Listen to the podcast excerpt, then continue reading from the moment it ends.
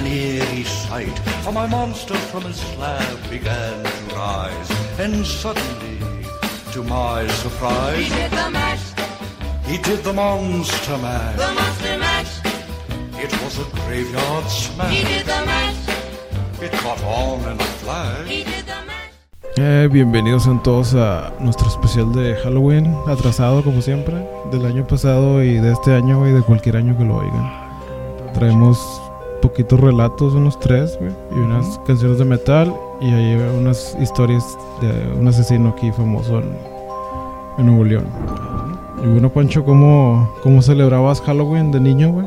Pues cuando estaba morrillo, pues lo típico, ¿no? Aquí en las calles me iba a pedir Halloween, o sea, pedir dulces, güey. ¿Te disfrazabas? ¿Te ayudaba tu mamá a disfrazarte? No, ¿No te disfrazabas? no, no, pues no, no porque fuera. ¿Nunca te has disfrazado, culero? No, güey, chinga, qué pedo, güey. Creo que de morrillo nomás me ponía un cuchillo en la cabeza. Del- del- Lo sí, más pata, güey, sí, de que es un sí. pinche. Una U, ¿no? Con Sí, pinche- güey, no, perdóname por ser pobre. Pobrecillo, culero, güey, Sí, me tocó una vez pedir con un morro, güey, que nomás traía esa mamá en la cabeza, yo, güey. Sí, ah, la verga, a lo mejor eres tú, güey. pero- No, pero fue allá a la banda de Cañada Blanca, un saludo para allá. Ah, me bien malandro para allá, no mames. Ahí A me mi tío, güey. A lo mejor A lo un mejor sí era de verdad. Sí, güey. Pues al chile sí, güey, te mamaste, güey. sí. No, es que sí, güey. Es que tengo un primo que cumple el, el mero día de, de brujas, güey. Y este. Nos tocó una vez pasarla allá, güey. Y, y me tocó pedir Halloween con, con ese morrillo, del típico morrillo que no sabes de dónde salió, güey. Debajo de una piedra, güey. Prieto, güey. pues. A la verga, Con los pues, pinches mocos así duros. A la verga, pues era yo, puto. No mames, güey. Y traía el pinche cuchillo. Oh, pinche recuerdo de traer el pinche cuchillo. güey. Chale, chale. Pero ¿por qué no te has disfrazado, culero? ¿Por qué no, No, te disfrazabas? Pues no me disfrazaba, mano. No se veía, no. Ni un pinche maquillaje blanco, güey. Pues es que no, no, no es que no hubiera esa cultura aquí en la casa, güey. Pues no, nomás simplemente no había mucho auge aquí, va. O sea, ¿Y ibas solo o te llevaba tu jefa, güey? no, pues me iba solo, güey. No mames, güey, no te llevaba tu jefa, güey. No, yo, Oye, esto ya, se- ya no es de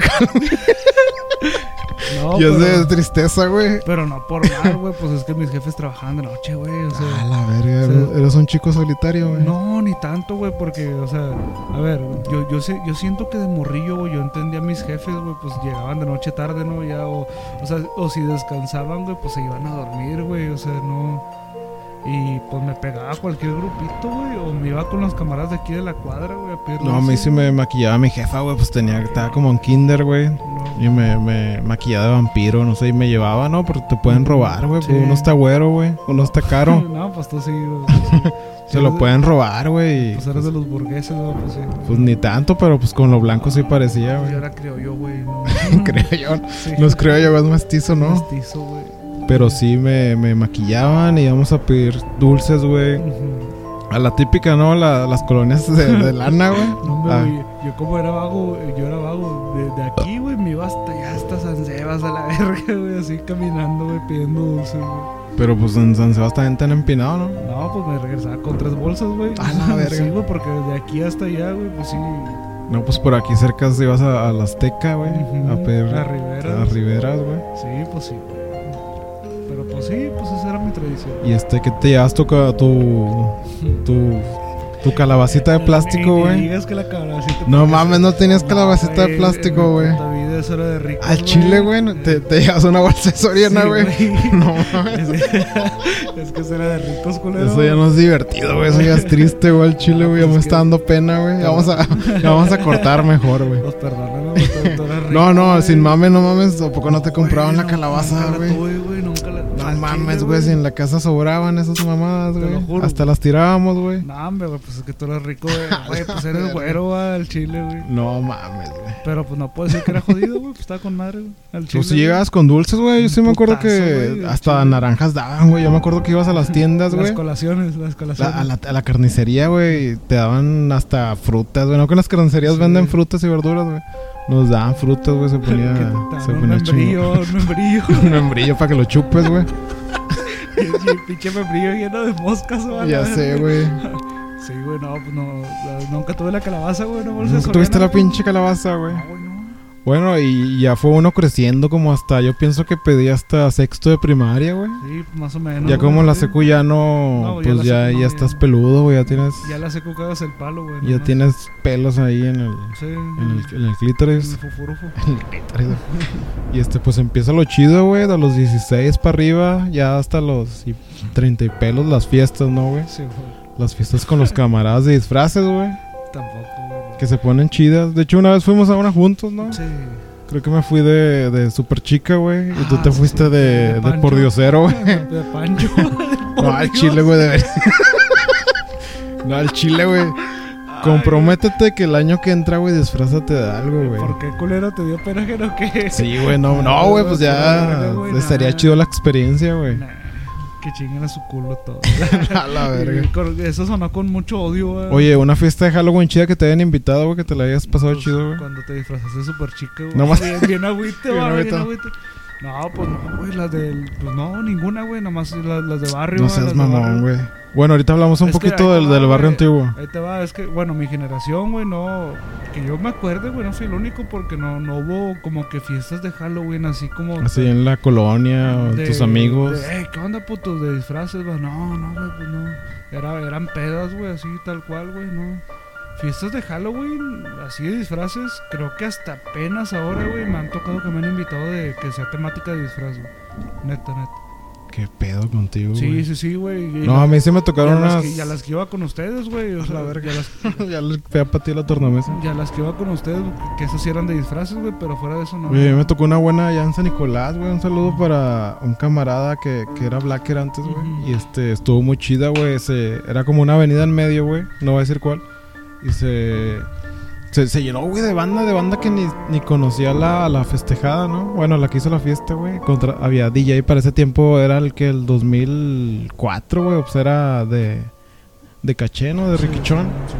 Y este, se, se hace un desmadre que hasta llegó la policía de Sonico, güey, y empezaron a, a voltear las granaderas, güey. Bueno, a quererlas voltear, ¿verdad? Porque no pudieron, güey. Y había, en ese tiempo había unos punks y estaban aventando cebollas a la señora, a la, a la, a la de la casa. No, sí, es un completo desmadre, güey. Ah, ok, bueno. Dale, dale. Y después de ahí tuve varias, güey. De hecho, una. Llevé al cuervo, creo, güey. Tocaron covers de, de bandas de metal hasta de Dream Theater, güey. Y me acuerdo que metí al cuervo al slam, güey. Y, y salió hecho. Hecho mierda, güey. Sí, güey. Lo hicieron mierda, güey. Pues ahorita que dijiste eso de fiestas de Halloween, me acuerdo de una que ya había contado, güey, donde llegó la grana y todo el pedo, güey. Que, que fue allá cerca de la estanzuela, güey. Simón. Sí, este. Esa fue una fiesta de Halloween. ¿Y y ¿Qué tal? ¿Tuvo chido? Pues sí, esa vez sí me disfracé, güey. Ah, a ver, ya ves, güey. Es que robamos en tu mente salió algo chido. Sí, andaba vestido. Traía un vestido. De por Dios cero. pero, con, ¿Traes un vestido? pero con vestido, ¿De güey. ruca? Sí, según me iban a vestir de Dios, güey. Chinga. Sí, pues traía el pelo largo y la barba, güey. Me pusieron un vestido de ruca, güey, pero andaba todo ¿De qué color era? ¿De qué color era el vestido, güey? como, co- como color blanco, perla, güey, o algo así. O sea, como te, tipo Jesús. Ah, de Dios, güey. Sí, de Jesús, De, de de Dios. Jesucristo. De Jesucristo. Sí, güey. Y, pero no, güey, las fotos algo todo drogado y con el chongo, con el ¿Andas bien, andas bien grifo, güey? Sí, güey, llegó la grana ese día y andaban tomados. Pero el ruido. Sí, es que pues era colonia super fresa, güey. Y hasta cuenta que de hecho contrataron guardias en la entrada, güey. No, no Era una, una colonia privadita porque ahí está medio malandro también. No, no era privada, güey. Pero era colonia fresa, fresa, güey. Y, y la casa era una casa normal, güey. Nomás que contrataron guardias por lo mismo, güey. De que a lo mejor iba a haber mucho pedo, güey. Pues total que en esa peda, güey, fiesta, güey, andaba el hijo de Oscar Burgos. Ah, chile, sí. ya te había contado, Oye, que ese puto. Creo que la anda rompiendo, ¿no? Sí, en, trae- en una red social. Y tiene una banda también de como que de rock y metal. Ah, bueno. ¿Y luego, güey? Pues nada, güey, yo me acuerdo que, pues, eh, llegó Fuerza Civil, güey, y La cuenta verga. que... No sé cómo explicarte, güey, a lo mejor tú sí me vas a saber entender, güey, pero la puerta donde va la puerta de la entrada, la que tiene como que el seguro, güey. ¿A la casa o a la.? a a la- Al, al, al porche, güey. Ok, sí. Hazte cuenta que esa puerta, güey, tenía unos ganchos así, güey. Que hazte cuenta que tenía dos ganchos. uno Recuerda arriba- que la gente nada más nos escucha, güey. Bueno, pero te voy a explicarte a ver si tú me entiendes, güey. Tiene uno arriba y uno abajo, güey.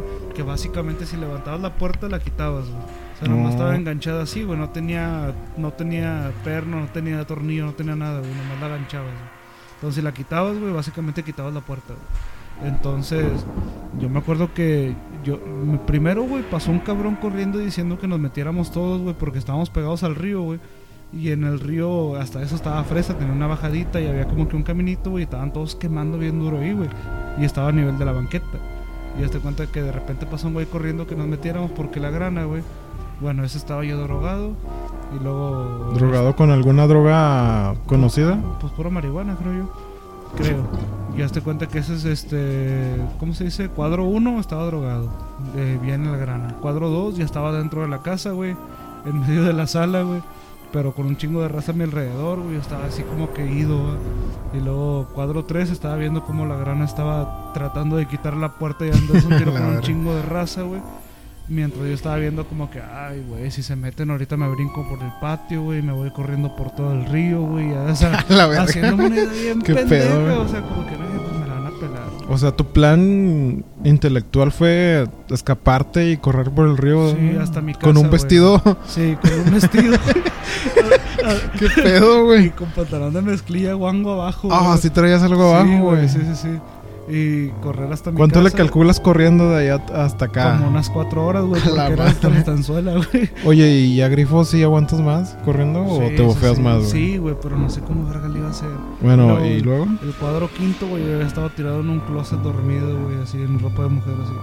¿Y el closet de quién era? De una amiga, güey. Ah, ¿no era esa misma casa? Sí, era la amiga de la casa. Ah, te quedaste ahí, güey. Sí. Ah, y luego en esa fiesta estuvo chido, güey. O sea, de hecho, yo eh, en la mañana amanecimos, güey, salimos y estaba un vato golpeado fuera de la casa, güey. ¿Y lo conocían o no? Sí, creo que era el exnovio de la roca, güey. pero la ¿Golpeado? Roca- sí, pero la roca ya era lesbiana en ese tiempo, güey.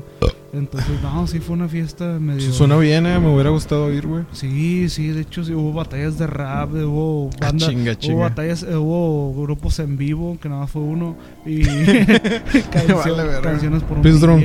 Sí, Saludos a los de Peace Drunk. sí, y que fueron mis amigos los Jenkins, saludos, bueno, Ah, chinga, fueron esos putos, sí, güey. los que tocaron, este, y pues nada, güey, sí estuvo, estuvo criminal esa fiesta, güey, sí, sí, sí. La verga. Ay, traían camionetas robadas, güey, al Ah, otro chinga. día salieron en el telediario que había camionetas robadas y fueron a dar ahí.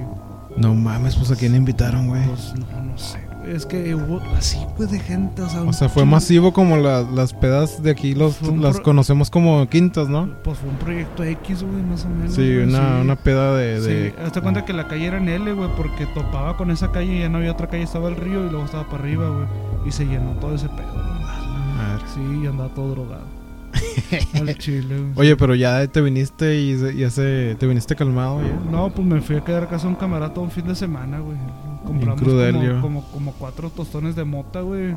Porque según esto nos la acabábamos nosotros, güey. Y nunca nos la acabábamos, güey. Siempre quedaba un chingo, güey. Nomás estábamos gastando lo pendejo, güey.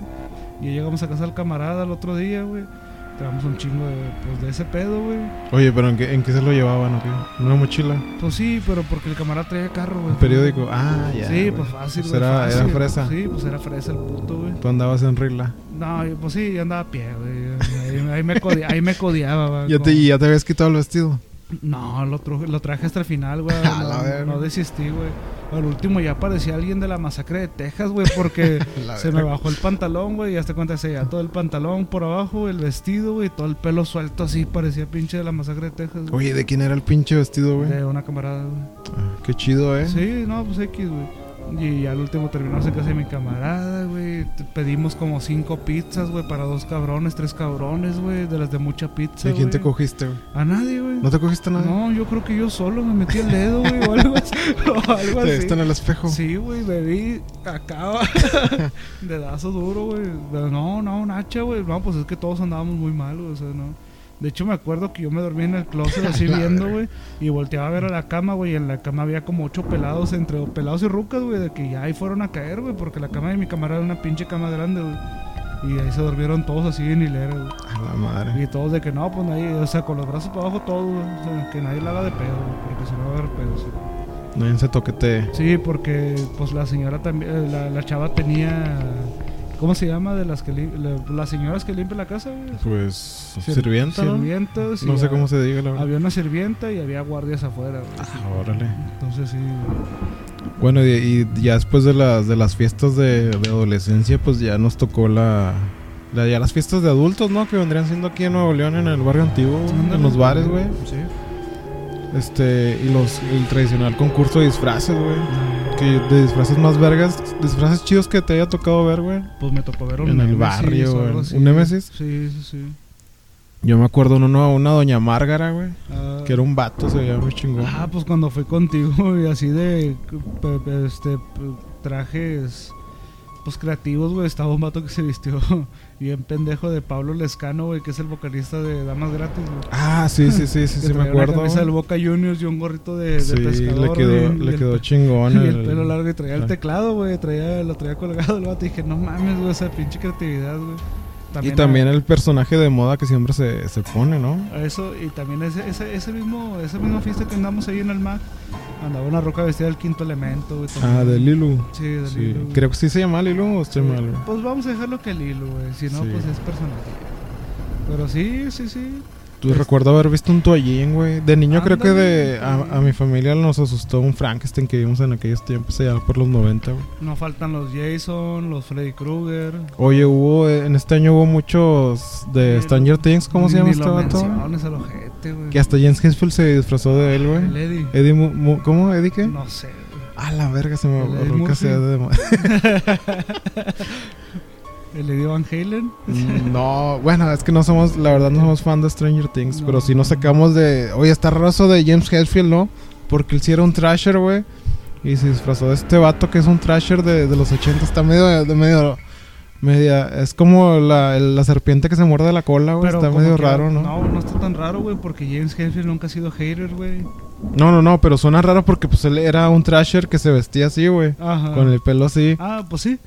Pues Y ahorita que anda ya de viejón o vistiéndose de morrillo está medio pues- raro, pues ¿no? básicamente el Eddie hizo Se cuenta que viajó en el cosplay- tiempo. Eh, eh, básicamente Eddie hizo, hizo cosplay de James de, Thrasher. Morrillo, güey. De James Y de James Morrillo. hizo un cosplay del, del del mismo, mismo, pero de un personaje que hizo Está de él medio, mismo. Sí, está- medio chistoso, Uh, me sí. gustó, eh, como quiera. Pues a mí no, pero bueno. Oye, bueno, este, vamos a escuchar el primer relato y luego vamos a, a- a opinar de él. ¿Qué te parece, Pancho? sí, güey, dale. Vamos a, a escucharlo, venga. ¿Y qué onda? Aquí tenemos a un viejo amigo. Zenit, ¿cómo estás, güey? ¿Qué onda, Julio? Todo bien, todo bien, aquí andamos. Viejo, viejo, trabajo, psicosis. viejo lobo de mar, güey. Me marcaste porque tienes una historia para nuestro especial de Halloween, güey. Así que el micrófono es tuyo, güey. Bueno, eh, tenía, ¿qué será? Unos 10, 11 años y nos juntábamos los primos la típica de la reunión familiar. Ahí nos juntábamos todos los primos a platicar, a bromear, pues a aventar ahí uno que otro chistecito pesado entre nosotros. Eh, teníamos, tenemos un primo, David, eh, que son de los típicos chavitos de los de que eh, se lleva y no se aguanta. Y nos empezamos a decir cosas, ah, de que a mí, no sé, por ejemplo, me decían, no, que Zenit está bien flaco y orejón, no, que Carlos está bien ton, no, que David, que David esto. Entonces, mi primo Carlos y yo eh, empezamos a decir, no, que David está gordo, y que David está gordo, bien llorón. Entonces, mi primo David se mete a un cuarto y nos dice, le voy a hablar al Señor que, que, se, que siempre está en mi cuarto. Y nosotros nos quedamos así como que de 10, 11 años, o sea, incrédulos, nos quedamos así de que, ¿a qué Señor? No, le voy a decir que salga, es un Señor que siempre está en la esquina de mi cuarto con un traje negro y siempre trae un bastón y siempre que quiere hablar conmigo golpea el piso, decía mi primo. Y yo le digo, nah, caray, nos quedamos así como que no, no, pues no, no le hicimos caso. Entonces pasan los días y volvemos a ir a casa de mi primo.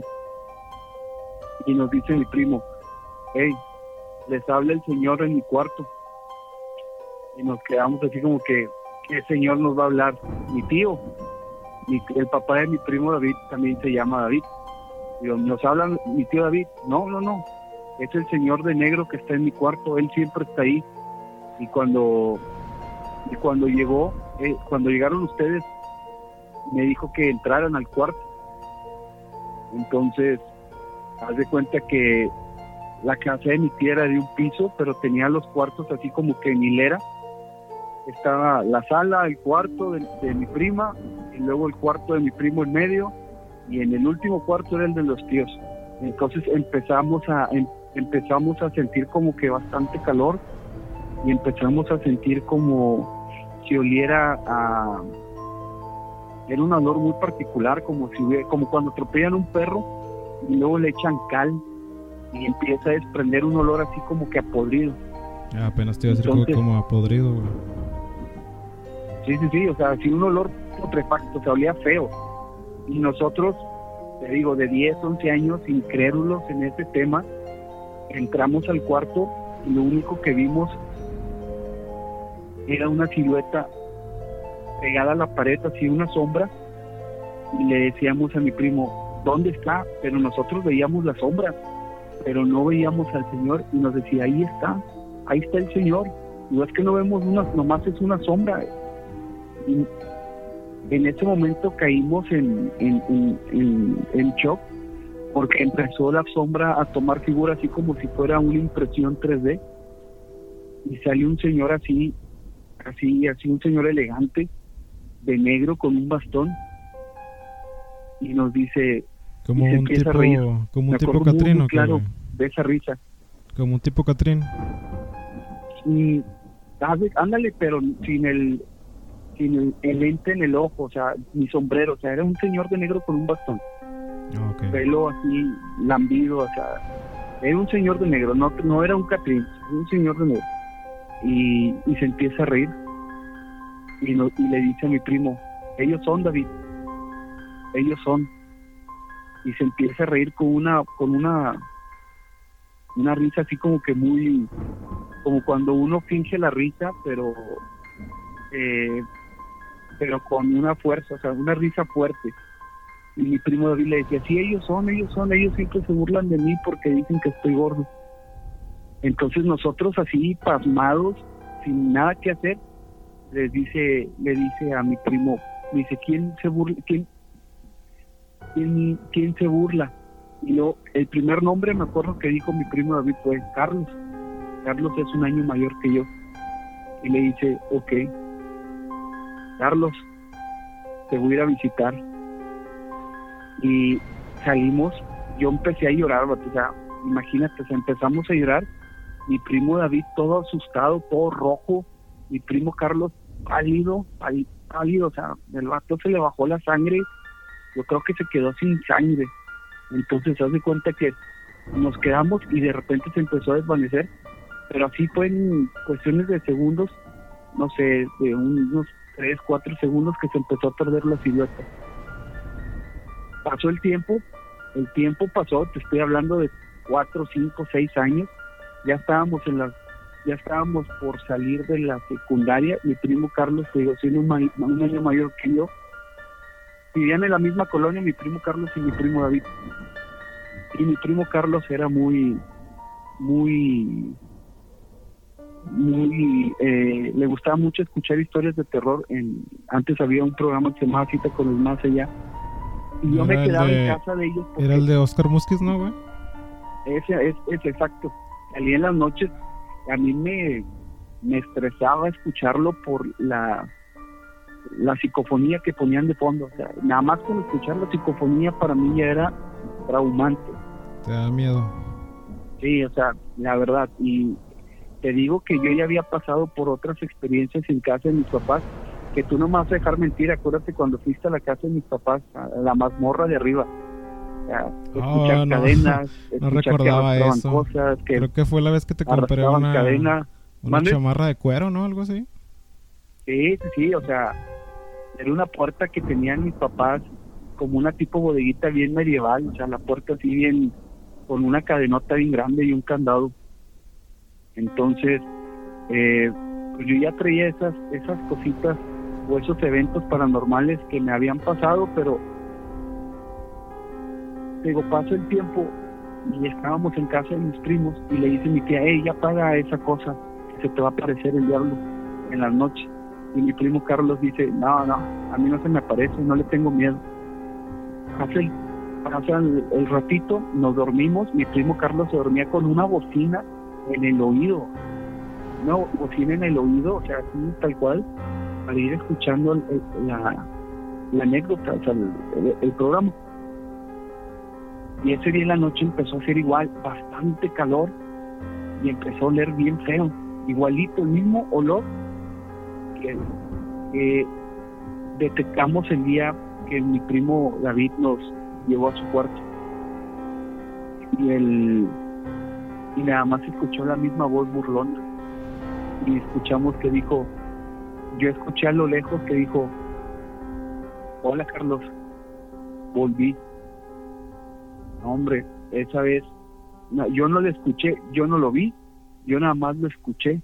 Y hasta la fecha me dice mi primo que lo sigue viendo, que lo sigue visitando. ¿En serio? En serio, o sea, hasta la fecha el señor lo sigue visitando. Y él y me dice, oye, ¿tú no lo has escuchado? Le digo, la verdad no. Yo me... digo, mi primo Carlos, su, su mamá se metió un poquito más a lo de la magia, esoterismo, la Santa Muerte, todo eso. Digo, yo respeto. eh, yo me fui por otro lado, yo me... Creo que recuerdo que tu familia era cristiana, ¿no? Sí, o sea, yo me fui por lo cristiano, yo, yo me metí un poquito más a la iglesia y todo eso, pero eh, mi primo Carlos, hasta la fecha, cuando la última vez que platiqué con él, me dijo, hey, ¿te acuerdas de esto? Sí, se me volvió a aparecer. Y mi primo Carlos es trailero y decía que a él le daba mucho miedo andar en la carretera ya porque decía que en cualquier momento se le aparecía y lo estoy arrastrando, digo, eso te digo que lo vi así que será mediados de año y me dijo, hey, lo volví a ver, no me dijo cuándo ni en dónde, pero solamente me dijo, hey, lo volví a ver otra vez. Entonces te digo que lo ha Ah, estado Estás como hablando que ya siguiendo. unos casi 15 años después, ¿no? Sí, sí, sí, o sea, te digo, o sea, el eventos paranormales no sé, yo digo, yo no soy yo no soy muy creyente en eso, pero eh, le creo y creo en esas cosas porque me han pasado. O sea, así como me han pasado que me han jalado el pie, me han me han ¿cómo se llama? Me han me han tocado la espalda, me han, me han dicho mi nombre. Son cosas que sé que existen, más no tampoco las ando buscando. Pero en el caso de lo que nos pasó de chiquitos y ahora con mi primo Carlos, es, es algo que no, la verdad, eso nunca se olvida. Oye, pero tu primo, el de la casa donde se apareció, ya no dijo nada o ya no les comentó nada al respecto. Fíjate que yo perdí contacto con él desde que, yo creo que desde que me casé, estoy hablando ya por el 2008, 2009, y la verdad ya nunca le preguntamos. Ya Inclusive ahí- nunca toqué el tema con él, porque el, porque no, o sea, no, no nos daba el, el tiempo o no nos daba esa, esa, ¿cómo se llama? esa esa necesidad, vaya, en pocas palabras. No, no, me, no, no me nacía preguntar hoy. Sí, era como mejor dejarlo ya por las por las buenas, ¿no? Sí, o sea, ya, ¿sabes qué? Pasó eso. Yo nunca le pregunté a mi primo, oye, ¿qué te decía ese señor? ¿Por qué se te apareció? Sí, ¿Qué, está, qué, qué- qué buscaba de ti? está muy curioso No, eso. nada. Nada, o sea, simplemente lo dejé morir por la paz. No fue hasta que, te digo, hasta que teníamos como 14, 15 años que volvió a pasar eso y luego eh, mi primo Carlos, te digo, hace a mediados de este año me volvió a decir, oye, ¿sabes qué? Se volvió a ver la persona. Tampoco le pregunté de que cuántas veces lo has visto. Sí, exactamente le, le creíste rápido, pues tú estabas en ese momento cuando los como que los maldijo, ¿no? Algo así. Pues, pues no mal decir, pero a lo mejor es, eh, a lo mejor mi primo en ese momento lo retó, te digo, o sea, yo tenía 10 años, 11, eh, incrédulo. Yo, sinceramente, o lo primero que hice yo fue llorar. Yo me asusté, yo lloré.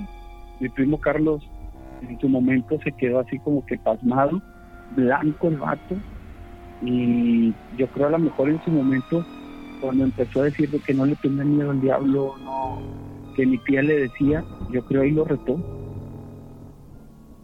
No sé, digo, es algo que, que la verdad no me gustaría indagar, no me gustaría eh, preguntarle, porque, pues bueno, o sea, psicológicamente estoy bien, entonces volver a meter en esos menesteres, la verdad no, no, Ok, te entiendo. no sí. se me apetece. Y bueno, en esto concluye tu, tu relato, amigo. Y este. Este. Ya concluimos con la con el relato y pues a ver si te puedo ver en en unos meses o en unas semanas, a ver si nos estamos en contacto. Claro, sin problema, nomás, ya sabes, me avisas y, y encontramos. Sí, bueno, vamos a despedirnos, déjame cortar. Bueno, este, ¿qué te pareció este relato de este colega, tú, Pancho? Está interesante, güey, en Chile.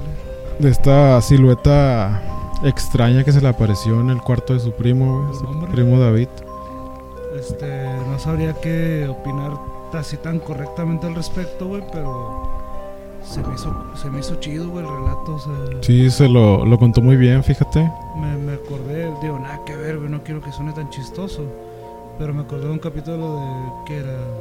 De Hora de Aventura, creo que en Hora de Aventura sale un personaje que es algo, me, me- me acordé por lo de la silueta, güey, porque hay un personaje que creo que es así como que un vato bien chingón en Hora de Aventura, pero es como que una especie de silueta, güey, o algo así. Entonces, pues está, está chido el relato. güey. Mí me da curiosidad porque. Uy, se levantó mucho aquí. Este. ¿Cómo, cómo el niño pudo tener contacto ¿no? con este. Sí. A como lo veo, pienso que es un demonio, güey. Oye, y luego esa persona, güey, el chavo que le decían que estaba gordito, ¿qué, qué fue de él, güey? Es lo que, es lo que tengo curiosidad, güey. Sí. O sea, no me puedo contestar como, como escuchamos ya, pues perdió contacto, güey. ¿Pero era primo suyo? güey? Sí, era su primo, güey. Mm, ok. Y este. Estaría interesante esa. A lo mejor traía una especie de don el, el chamaquito o tenía una especie de don y, y llamaba a estos entes negros, güey. ¿Te acuerdas que hace mucho yo tenía una cámara digital, güey? Y siempre nos tomábamos muchas fotos y salía una sombra negra, güey. Sí, sí, sí. Estaba, estaba, inter- estaba medio extraño eso, ¿no, güey? Sí, sí, sí. Sí, sí, me acuerdo de eso. Pinche sombrota que una vez te dije, güey, güey, como que nos anda siguiendo algo raro y tú, Y- no, güey, al chile no. Culo, güey. No, no, güey, no, no me digas eso. Sí, estaba, esta, esta cámara estaba muy, muy extraña, güey. A veces salían orbs con esa, orbes con, Sí. con ese, ese, exactamente con esa cámara, güey. Estaría chido saber qué onda con ese, con esa persona, ¿va? Que Sí, y como dice el amigo que su, su, su familia le dio a, lo- a los esoterismo, eso también está, está extraño, ¿no? Y el que este, su, su otro primo, el trailero, todavía lo vea, significa que, que tiene que tiene que ir con un, Un vato que sepa, sí, güey, para quitarle ese pedo, güey. ese pedo, güey. Hace mucho oí que, de hecho, en la mano peluda, que de ahí nos esperamos muchos, ¿no? Creo que un rescatista, güey. Este, tuvo que mochar una morra a la mitad, güey, para entrar a rescatar a las demás gente que aún seguía viva, güey. Creo que una- todavía me acuerdo del relato, era una morra del Conalep. Ajá. Y desde que él la mochó, güey, empezó a sufrir como que dolores de espalda y sentía pesadez, güey. Y fue a consultar con un, pues con un vato que le sabe, ¿no? Y le dijo que traía a la morra emputada arriba de él, ¿no? Estaba chingándole la, la espalda, algo así, güey. No mames. Y sí me, todavía me acuerdo mucho de ese relato, estuvo muy, muy chingón, fuerte. estuvo fuerte, güey. Y este es el primer relato, vamos a una canción, güey, que te parece escuchar a la banda Halloween con. Halloween, güey. Ok. Y volvemos para el siguiente relato y seguir cotorreando. Bien. Te va a gustar, es algo así referente a la música. Ya está. Bueno.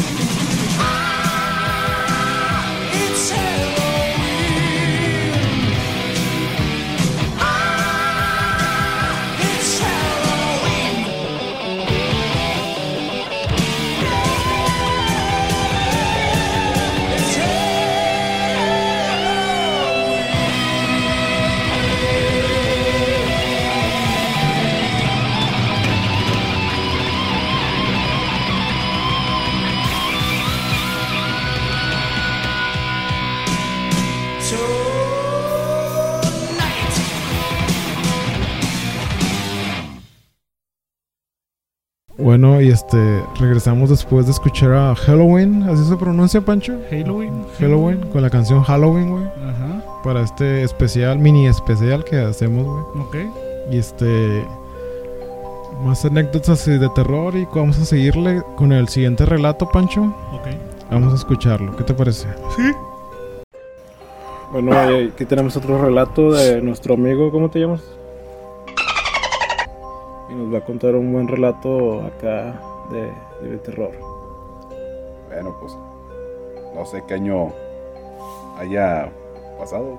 Fue como, en el 2013, por ahí, más o menos aproximadamente. Yo estaba en la banda de guerra.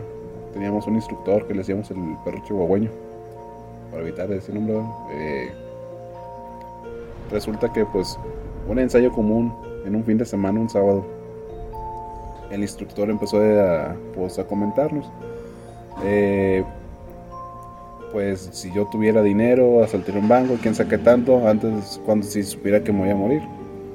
Empezó a tocar pues muchos temas de ese de pues, que se va, se va a petatear. Como que ya lo presentía.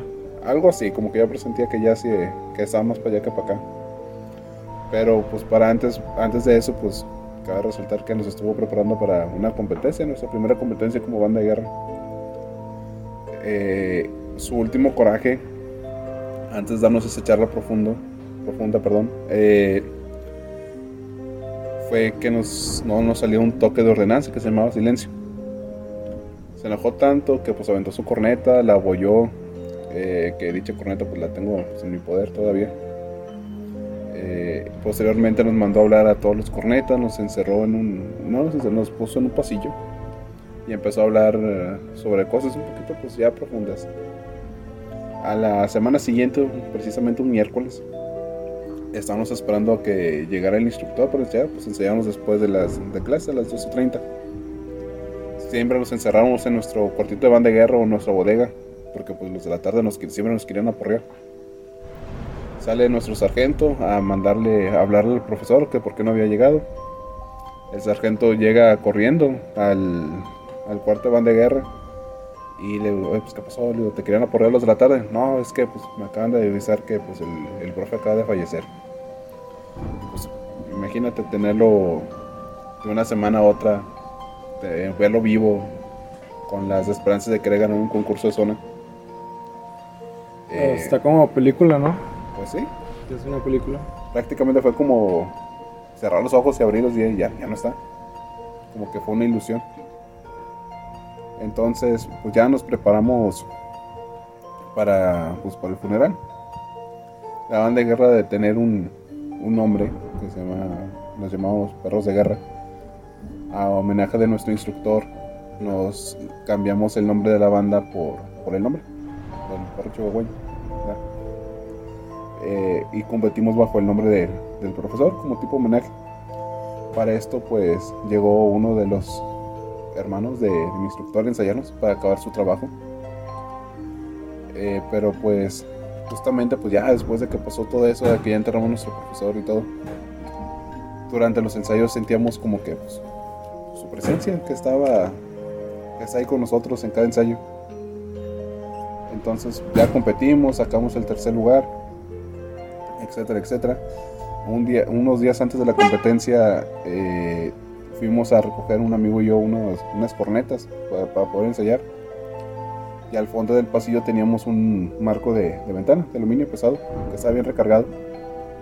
Y comentábamos que no nos salía un toque llamado orden. Entonces cuando mencionamos que no nos salía el toque, eh, sentimos que pues empujaron pues, el, el marco de, de la ventana de aluminio. Un marco que pues eh, estaba muy bien colocado, no había manera en que se resbalara ni nada por el estilo. Y fue como que alguien lo agarró y lo, y lo aventó. O sea, no se resbaló, se lo aventaron. Sí, prácticamente lo aventaron. Pero no es un de que ah, se, lo aventamos y ya. O sea, fue como que eh, con, con- con coraje, ¿verdad? De, ¿Por qué fregado no te sale el tope? Entonces, pues ya ensayamos. Pasa el día de la competencia. Sacamos el tercer lugar. Suspenden actividades de la banda de guerra porque pues no había instructor. Eh, al siguiente ciclo escolar llegan dos instructores de una banda reconocida ahorita actualmente en, la- en el estado. Y nos empiezan a implementar su, su manera. Cuando estaba el instructor, el perro Chihuahua, éramos una banda de guerra pues, monumental, bastante gente. Nada más llegaron los nuevos instructores. Monumental como reconocida, como. Monumental, O que eran demasiados. que éramos demasiado. Mm. Y aunque tocamos feo, los escuchamos bien por la cantidad de gente que teníamos. Eh, llegan nuestros nuevos instructores. eh, ya no hay la misma vibra que teníamos antes. Entonces, ¿qué pasa? Pues la banda empieza a disminuir. Éramos una banda chica, pero pues quedábamos competencia. Para esto dejamos de ensayar en las tardes, eh, después de la escuela, sino que empezamos a ensayar en el turno nocturno y nos colocamos en una de las últimas canchas de la escuela, que pues cabe resaltar que es por monte que escuela, es más monte que escuela.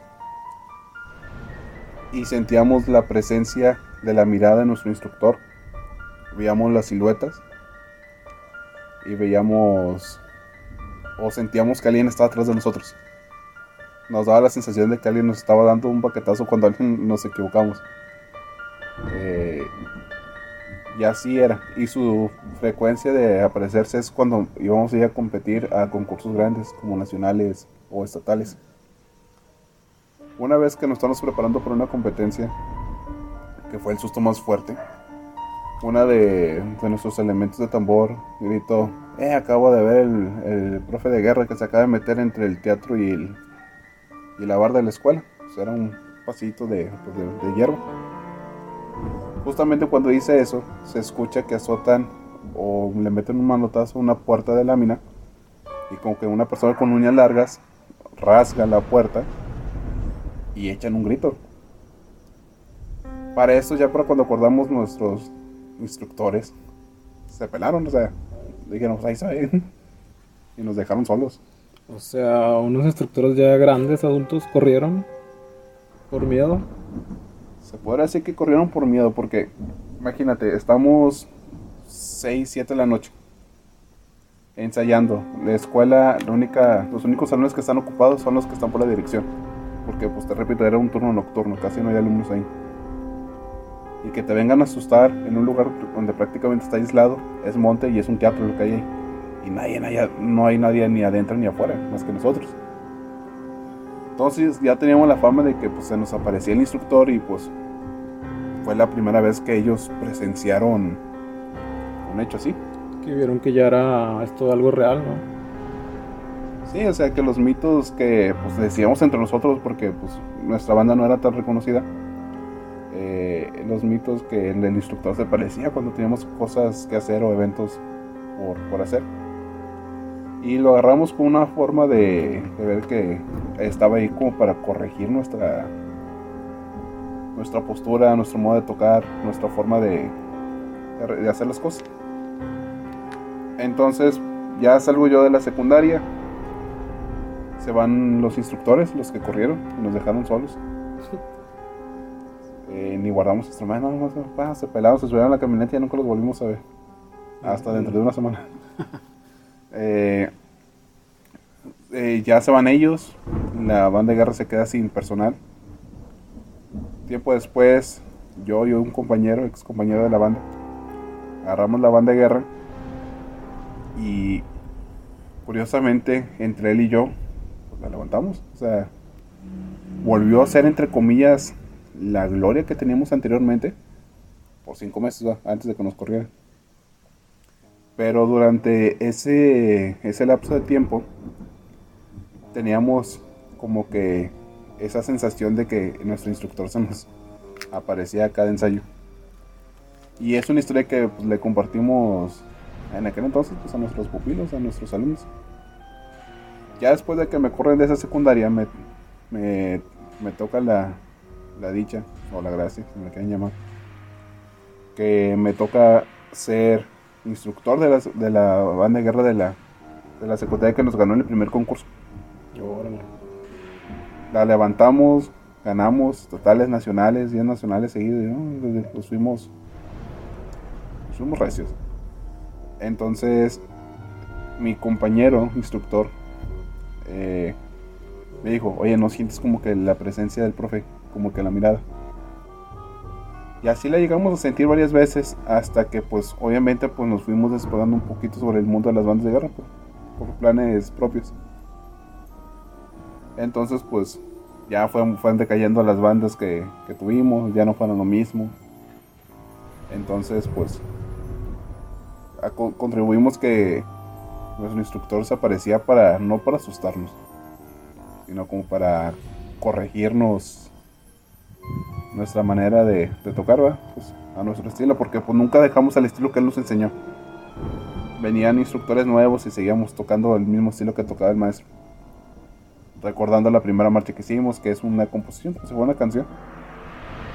Sacándola a competir y todo. Y pues, más que todo, pues fue alguien que lo adoptamos como un segundo papá. Y cuando se fue, pues fue tanto nuestra mentalidad que no lo queremos dejar ir, que contribuimos que gracias a nosotros eso nos seguía apareciendo. Y también porque pues dejó algo por hacer, una chamba, que fue la competencia, que se fue antes de, de la competencia. Y pues prácticamente pues, esa fue la historia del perro chihuahua. El perro Chihuahua. Oye, ¿crees que tu profesor ya esté descansando en paz después de ganar esos torneos, güey? Yo digo que sí. Eh, pues, se fue todas las bandas que tenía anteriormente ya ninguna existe. La última en desaparecer fue Perros de Guerra, que fue la, la donde yo estaba. Y yo digo que pues sin nada o un objetivo que perseguir actualmente, pues él ya debería estar descansando en paz con todos los triunfos que logramos obtener. Oye, dices que tienes la corneta, ¿se llama?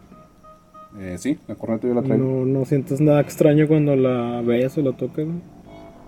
Pues la corneta, le- la banda de guerra donde estaba, pues mucho tiempo la atesoramos como si fuera algo invaluable, eh, perdón, eh, algo eh, apreciado. sea, nadie la tocaba, nada por el estilo. A pesar de los años que pues, yo de esa banda de guerra salí hace como 8 años, la corneta se sigue escuchando excelentemente bien. Entonces, pues, sí nos da cosa, sí me da cosa, pero pues es un recuerdo que tenemos de, de nuestro profesor. Bueno, ya terminamos este relato y nos despedimos. Este, me gustó mucho tu historia y este, algo que tengas que comentar al final. Pues, no hay mejor manera de honrar a los muertos que seguir con nuestra vida. Muy bien, muy bien. Bueno, nos vemos hasta la próxima. Este, y escuchamos a nuestro amigo que no quiso dar su nombre, güey, porque dice que es muy reconocido entre las bandas de guerra, güey. Ay, hablando bien acá. Vamos a, vamos a dejarlo como nuestro el compadre. perro, el perro. El perro, güey. Vientos, vientos. Y este no quiso dar el nombre del profesor tampoco, Al rato pregunto a ver quién es. Pancho, el contacto. El, Alucimba, como dicen, los- como dicen los de Sinaloa, güey. Que un vato en, Morelos tocando la flauta, Ah, güey. yo lo conozco, lo güey. Sí, güey. Oye, ¿qué te pareció ya la, la historia, güey? Me gustó, güey. Esto estuvo interesante, pero yo creo que se resume todo, todo lo que yo pudiera decir. Creo que él lo mencionó, güey, de que a lo mejor yo hubiera podi- yo hubiera dicho de que pues, se me hace que estos güeyes lo, men- lo, me- lo mentalizaron, ¿no? Como que fue tanto lo que ellos idolatraban a la persona que pues lo mentalizaron y se quedó como que él ahí, ¿no? Y él lo dijo, o sea, como que fue tanto lo de nosotros que ahí se quedó. Y también lo último, que como lo que dijo como reflexión, de vivir con su vida, güey. La mejor manera de que de honrar a los muertos es pues, vivir con, su, con la vida, ¿no? Oye, sí, ¿verdad? Suena muy bonito eso, güey. Sí, sí, sí. La- gustó, lo comparto, lo comparto. Este es un buen relato, güey, y yo siento que... Supe que te iba a gustar por todo esto de la, de la música, güey, porque supe que tú también andas como una tipo, ¿qué será? ¿Rondalla No, de tu yo, yo secundaria? soy la rondalla, la mejor. Sí, pero no, no, no, por Sí, eso rondalla, de que es algo parecido, ¿no? O sea, tú una vez te tocó ser como que el, el que Estar encargado de... supervisó ahí, pero en tu caso, sí. pues el, el profesor todavía estaba con vida, güey. Exactamente, güey. Y Y siento que si a mí me hubiera pasado la situación de él, lo mismo. Y no nada más a mí, los que estábamos como compañeros también. Porque era un maestro muy bueno. Sí, sí, un, una- muy, un muy bonito relato, ¿no? Sí. Medio, y, y a la vez de terror, ¿no? O sea, Y es que es lo bonito también, porque al final de cuentas volvemos a lo que dicen todos de que pues es que un maestro, ¿verdad? O sea, como que el respeto y todo ese rollo, güey. O sea, Sí. entonces está, bueno el relato, me A mí gustó me gustaría morir, ¿no? Y que en mi casa digan, ay, güey, se, parece a ese cabrón ahí. Y luego viene conmigo el Julio Nambes, se la comía. Hasta con tortilla, güey. Oye, viejo, pues vamos a. Ya Una nos falta un relato y luego terminamos con un asesino, con el asesino. Vamos con tu canción, Pancho, ¿cómo se Bien, llama? Entonces vámonos con la mujer en la caja de enjambre. Excelente. Y regresamos.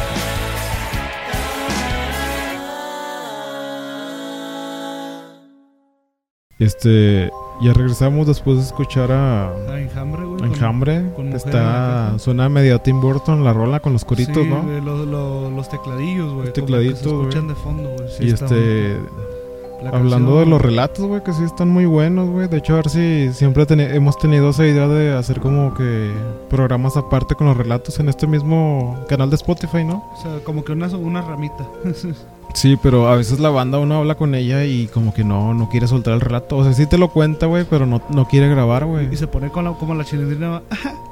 Con el caso este, el siguiente relato que es del tío Martín, güey, que también se puso nervioso, güey. Que dice que no está tan chido, pero bueno, vamos a escucharlo, ¿no? ¿Ya está pelón o no?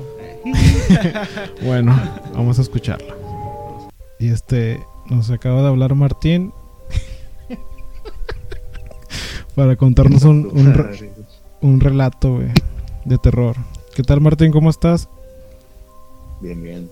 Este, ¿nos vas a contar una historia chida o no?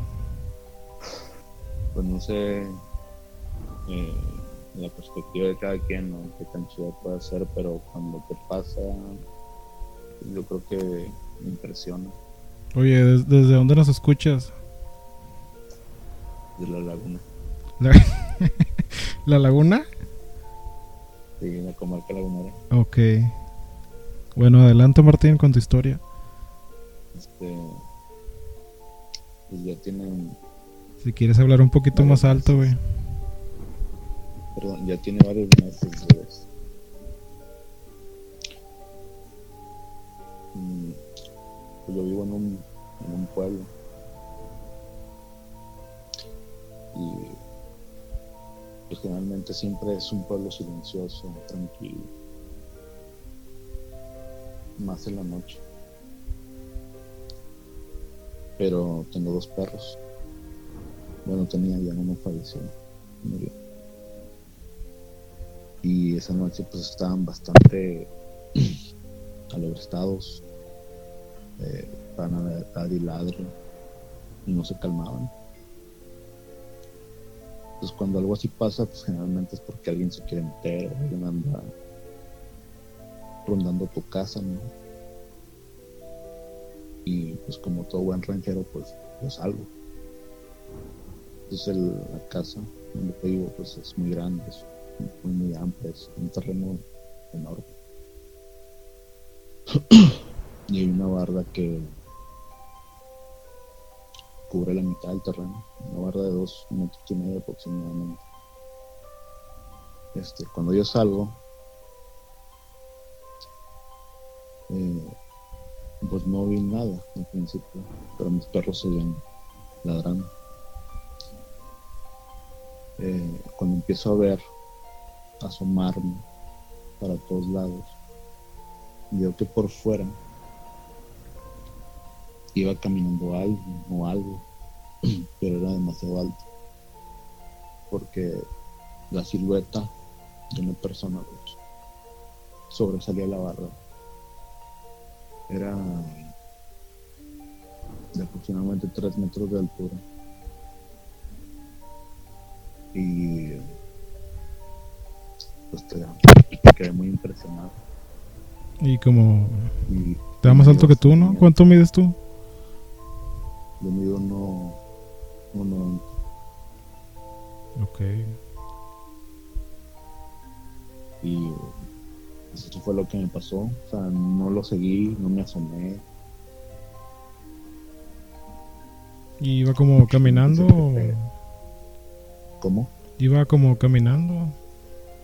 Sí, o sea, como si fuera pasando pues, al lado de, de, de tu casa, ¿no? ¿Y como Pero qué, bueno, una persona común y corriente, pues no creo que... como qué forma tenía? sí. ¿Cómo? ¿Como qué forma tenía? Fíjate que eso es difícil de explicar. Mm, no encontré una forma eh, tan específica. Era como ¿cómo explicarlo? Algo grande, algo grande, grande, grande, eh, de color negro. Y a un ritmo pues rápido, iba, iba relativamente rápido, o sea, un paso más largo que una persona común, o sea, demasiado rápido. No se escuchaban pisadas, así, no, no escuchaba nada, como también por los por los perros, pero este solamente pasó así de largo. Y después de 5 10 minutos pues ya mis perros estaban tranquilos. Entonces a lo que ladraban pues yo creo que era eso pero de ahí de otra cosa pues ya ya no pasó. ¿Y tú qué crees que haya, que haya sido? Fíjate que no tengo idea. No tengo idea, pero pues tú sabes que en los ranchos siempre hay muchas leyendas. Eh, cuando le platico a mis amigos de esto, me dicen que a lo mejor alguien en un caballo, pero es un caballo se escucha galopeo. O sea, se siente, se ve, se, se escucha muy fuerte el andar de un, de un caballo. Este, y pues estoy seguro que no era eso, porque pues una persona arriba de, un caballo, pues se nota una silueta diferente. Era mm, como una amalgama de cosas. No tenía una forma, sino que era una mezcla de muchas manchas y de muchas explico? Sí. Es como si agarraras un montón de tubos y los hicieras bola. De hecho hay un, un demonio, ¿no? Que se parece a lo que me estás describiendo, que son como muchas manos y muchos pies. No me acuerdo qué El- demonio es. Sí, el de la portada de Vegemon. ¿no? Sí. No, sí, es, pas, es Pazuzu, ¿no? Sí. No recuerdo el nombre, pero sí. Entonces viste a alguien oscuro, ¿no? Bueno, de ahí en más, pues eso es lo que es lo que me pasó. digo, No es algo impresionante, pero cuando te pasa, pues, No te la crees. pues te quedas, te quedas congelado realmente. ¿Y este, te quedaste viéndolo o te metiste a tu casa? No, pues claro. Pues el lo poco momento que duró, ya no estoy seguro cuánto tiempo pasó, fue rápido, pero lo vi, ¿no? Lo vi y yo no soy una persona cobarde. No, tengo miedo a muchas cosas. Pero tenía. Pues me dio tanto miedo que no quise salir. O sea, nada, nada- nada me hubiera costado abrir la puerta y salir a la calle y ver qué era. O asomarme por la ventana, no quise ni no quise ver nada. Me imagino que te sentiste tranquilo hasta que amaneció, ¿no? ¿O dormiste? Pues es que. Tú imagínate si una pesadilla te puede provocar insomnio. Ahora una. Una forma, una impresión este. En persona. Pues no fue solo una noche, fueron, fueron varias, ¿no? Donde pues, estás alerta o tienes miedo o, o te estás quedando dormido y vuelves a pensar en eso y ¿sabes? empieza el insomnio. Ya después pues el tiempo todo lo cura, ¿no? Sí. Pero pues es una anécdota que nunca se me olvida realmente. Ya tengo muy presente. Este, está bien, Martín. Este, creo que con esto cerramos lo del relato y este, espero nos vuelvas a, a marcar para grabar a- algún otro relato que tengas por ahí escondido en tu, en tu morral de aventuras. Muchas gracias. Sí, bueno, adiós. Gracias por escucharnos. Saludos. Un saludo.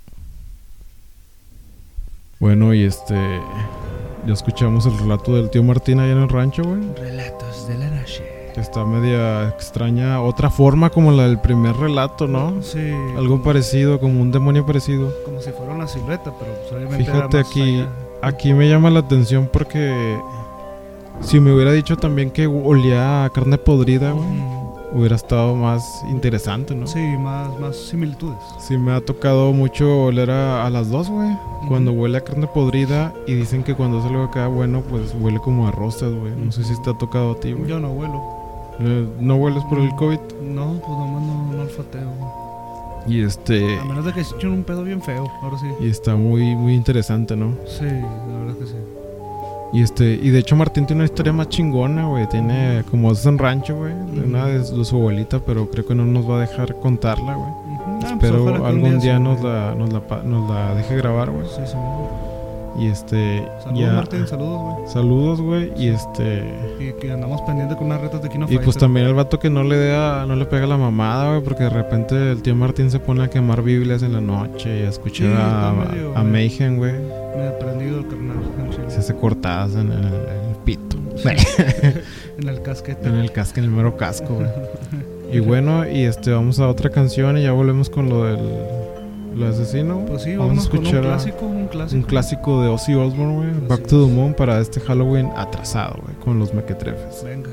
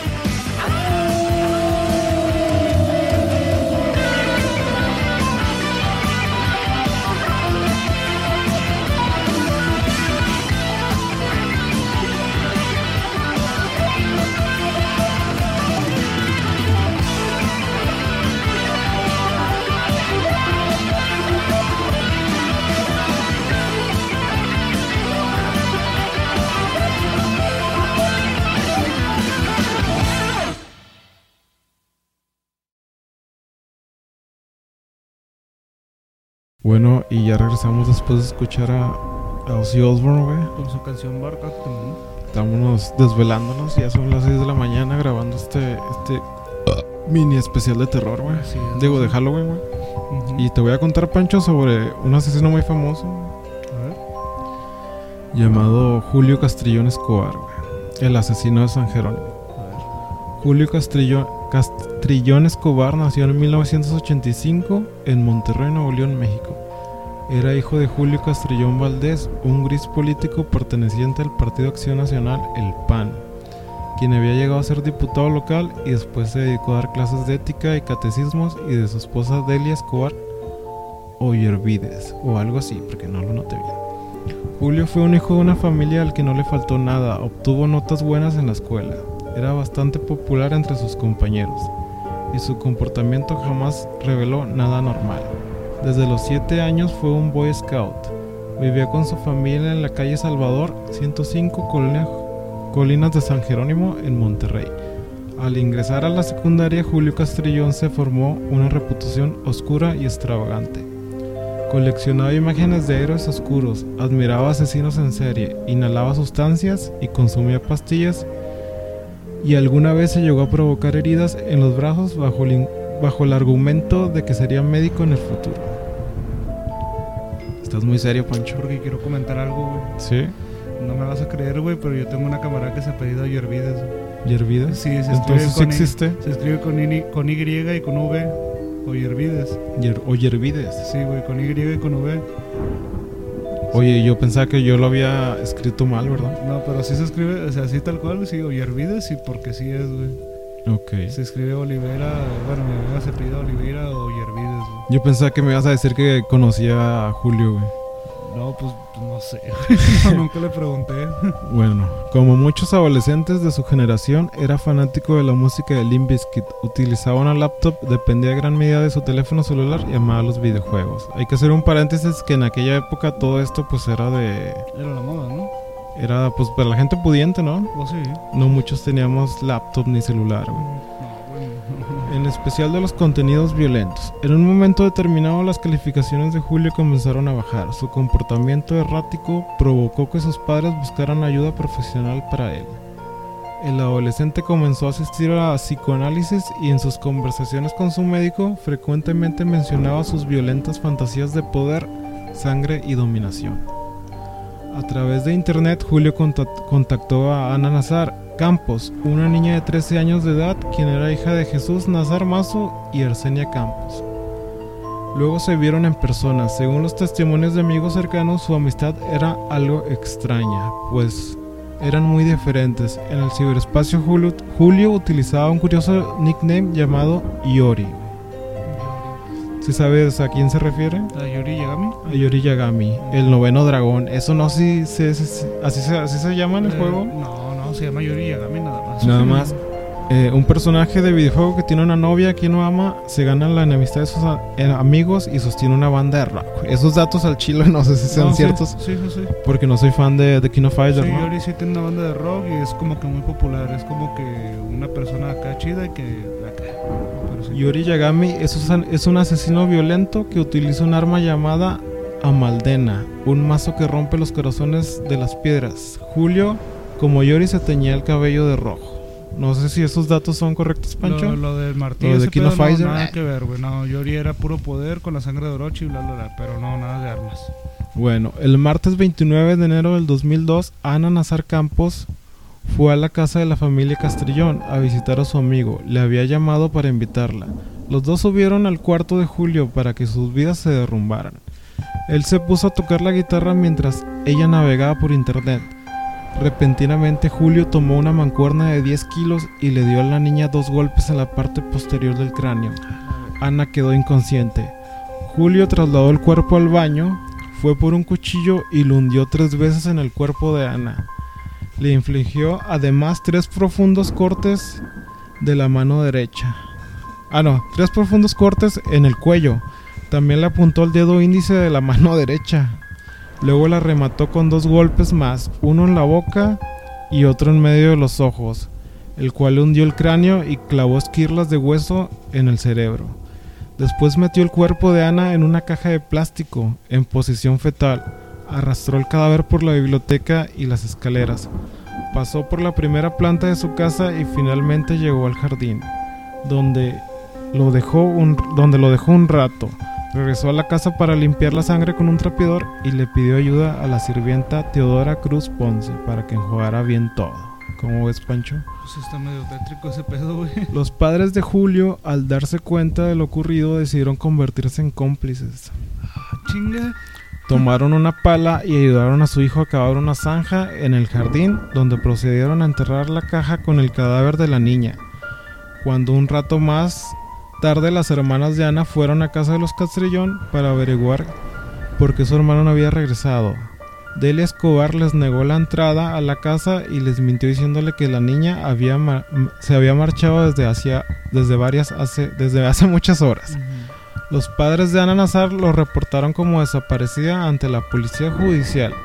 El miércoles 30 de enero por la mañana, mientras eso ocurría, Julio fue a tomar sus clases a la escuela donde cursaba la preparatoria. Allí conversó con dos amigos suyos, Francisco Ramírez Canales y José Luis Montemayor, a quienes les contó lo ocurrido. Sus amigos no le creyeron, pues supusieron que se trataba de una fantasía.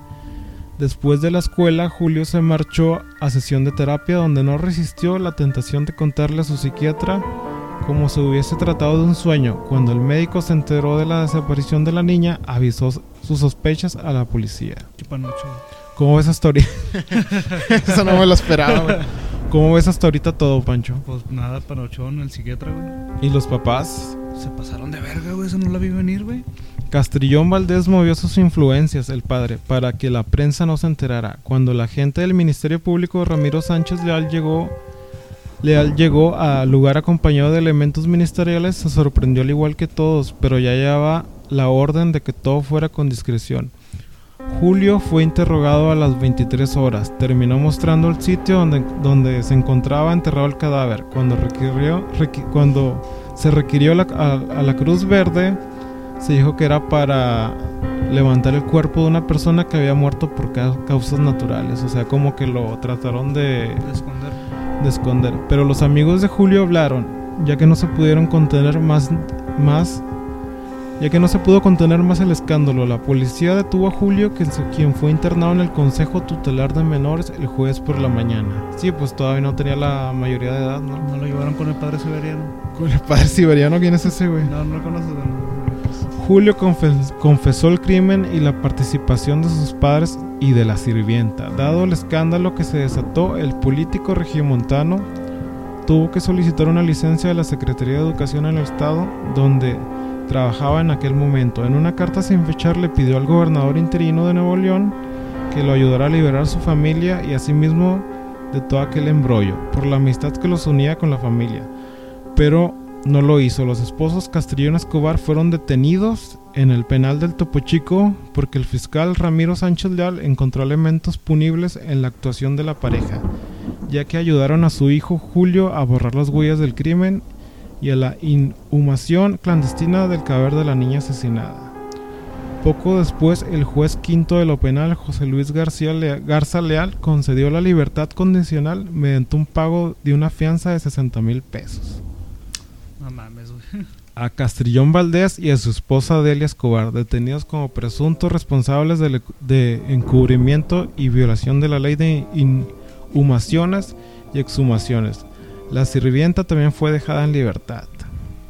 El juez Garza Leal justificó la fianza de 30 mil pesos a cada uno de los cónyuges, pues afirmó que el delito no era de los considerados graves.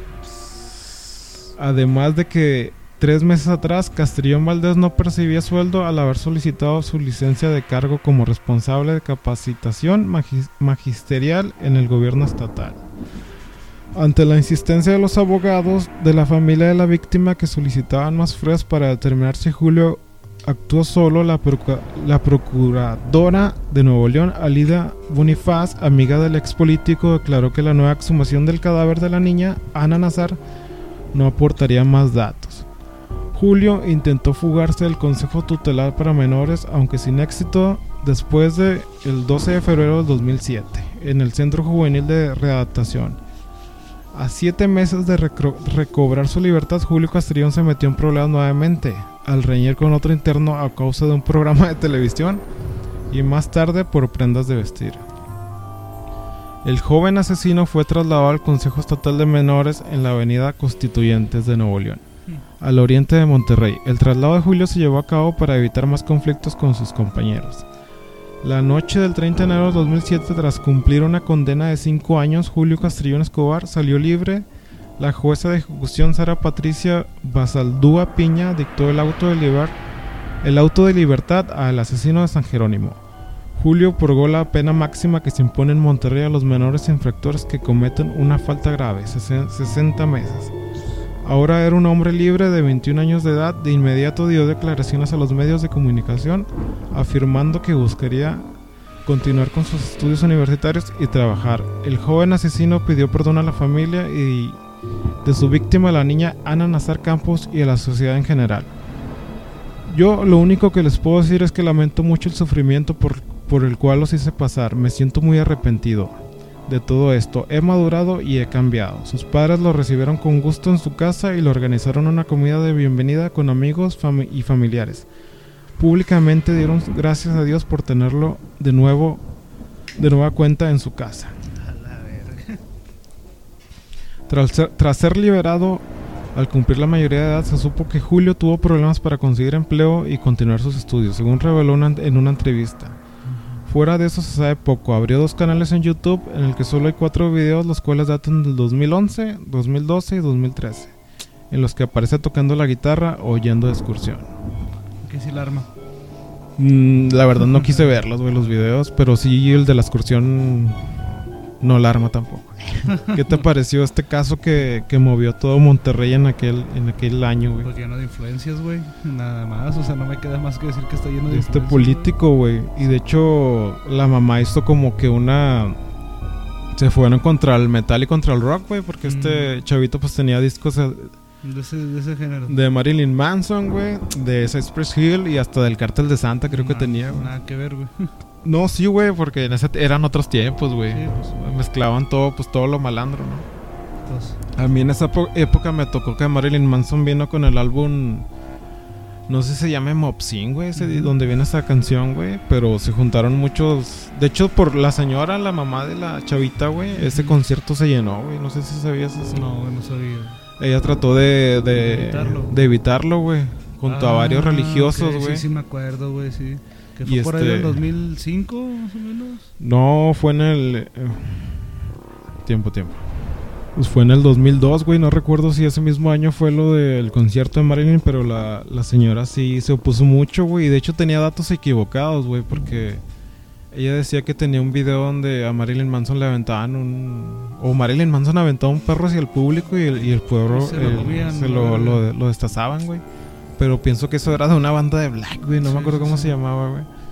Y nada que ver, güey. Y sí estuvo muy fuerte. De hecho, aquí en el noticiero, ya sabes, del arquitecto Benavides en multimedios, güey, que era lo que más se movía en aquellos El tiempos.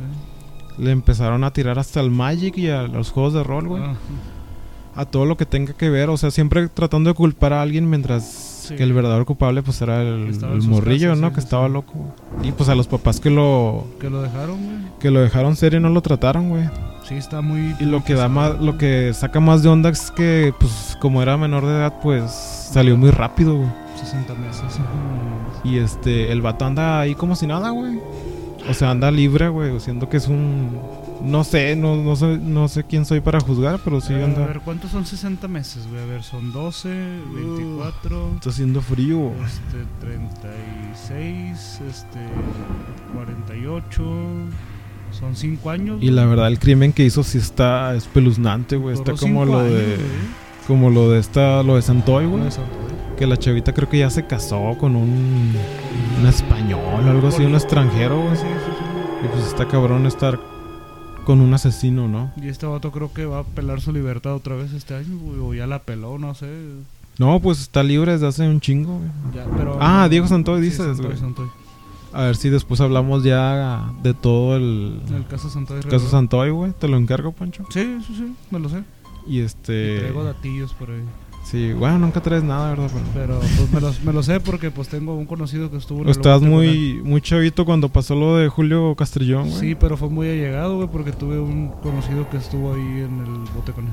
Ah, ¿sí? Sí. ¿Y qué, qué, qué nos cuentas al Que nadie respecto? lo quería, güey.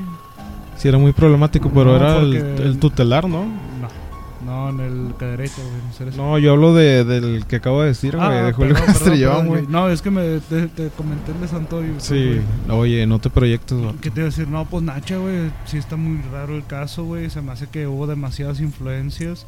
Cinco años, que, que fue lo que yo le calculé ahí más o menos y fue lo que duró, 60 meses. Este, pues, pues ahí anda el vato, digo, pues al final de cuentas, no sé, las familias ricas son unas familias muy problemáticas. Y pues la verdad le echaron mucho en esos tiempos a pues al metal y al rock, güey, a los juegos de rol, a todo lo que ahorita ya es considerado medio normal, pero Sí. en ese tiempo sí le tiraron mucha mierda, güey. Yo me acuerdo de todo el hate que recibieron ese tipo de cosas. Yo en no el concierto de. Marilyn Manson sí fue muy, había mormones en la entrada y la madre. y este, y pobre señora, ¿verdad? O sea, ella lo hizo Sí. por buena fe. De hecho, creo que hasta empezaron a rezar, no sé si te acuerdas, en, en el Palacio de Gobierno, güey. Iba gente a rezar para prohibir el concierto de Sí, Marilyn Manson. sí. Y habiendo tantas bandas más pesadas que este güey, pero bueno, este no Sí, de hecho me da risa porque fue, fueron reporteros de multimedia, o sea, fundadores de, de aquellos años, güey, del 2002, güey. Mm, Cuando todavía había mucho metalero allá Sí. en fundadores, güey. Y le preguntaban a, a la raza metalera que qué opinaba de Marilyn Manson y le decían, es que este vato es, puro pedo, güey. Si quieres hablar de satanismo te pongo a Marduk, no sé, güey. A bandas que hablan ya más abiertamente y se quedaban así Sí. como, güey. Y a la vez daba risa porque entrevistaban a metaleros de aquellos tiempos y contestaban mamada y media, güey. Sí, pues sí, güey, sí. Y bueno, Pancho, ya terminamos el, el mini especial de Halloween, güey. Ya te veo bien, bien Ya, cansado, ya me güey. ves acá de macabro, Grabamos güey. banda, grabamos un pod- dos podcasts y medio. Ay, güey, sí. Y ya el Pancho ya anda bien Dios. derrotado, güey. Ya Ya, quiere irse con su ruca a acostar, güey. El Me echará un palillo. Ya ni, ni No, energías tiene para un palillo. nada más llego cucharito y ya. Y fíjate que estaría chido cerrar con Mopsin, güey. Pero vamos a cerrar con las dos, güey. ¿Cuál ibas a poner, Pancho? Eh, Maxwell Silverhammer de los Beatles. De los Beatles. Y después sigue Mopsin de, de Marilyn Manson. güey. Ok, bueno. Y bueno, hasta el otro año, Pancho. Hasta el otro año, güey, este, como quiera tenemos, vamos a tratar de sacar más especiales, güey. O sacar estilo de historias así como estas, pero un poquito más seguido. Sí, sí, güey. sí. De hecho, ando, ando ahí en la calle, güey, con mi celular grabando historias. Pero ya sabes que la gente a veces no se anima o piensan que es para un otro proyecto, ¿no? Sí, güey, porque al final de cuentas la receta sí, casi todos tienen historias, güey. o sea, Sí, sí, a todos nos ha pasado algo, un fantasmilla o un salón de patas, güey. Es, de, es de picar piedra para ver a quién De se a convencerlos para sí. grabar, güey. Si no, pues ya tenemos ya tenemos un teléfono si lo quieren pedir, güey. Sí, para que manden. WhatsApp, güey. Ya en el episodio que sigue ya, ya se lo ponemos ahí para que la... Y pues como quiera ya andamos en varias plataformas, que la verdad es que el Julio es el que se la sabe, yo no, pero como quiera andamos en varias plataformas y pues aquí andamos como quiera vigentes. Y bueno, hasta el próximo Halloween. Así es, pues yo soy el Pancho Yo soy el Julio. y nos vemos a la próxima. Y aquí se respira el miedo.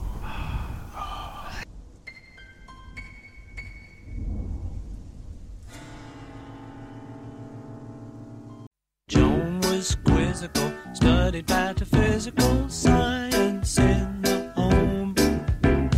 Late nights all alone with a test tube. Oh, oh, oh.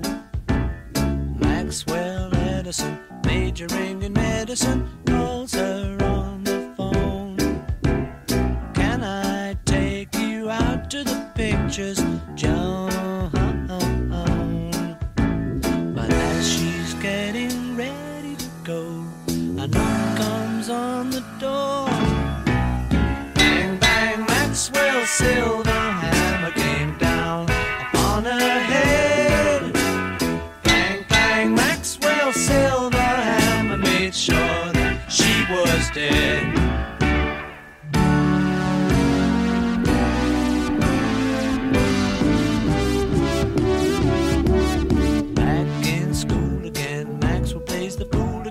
T.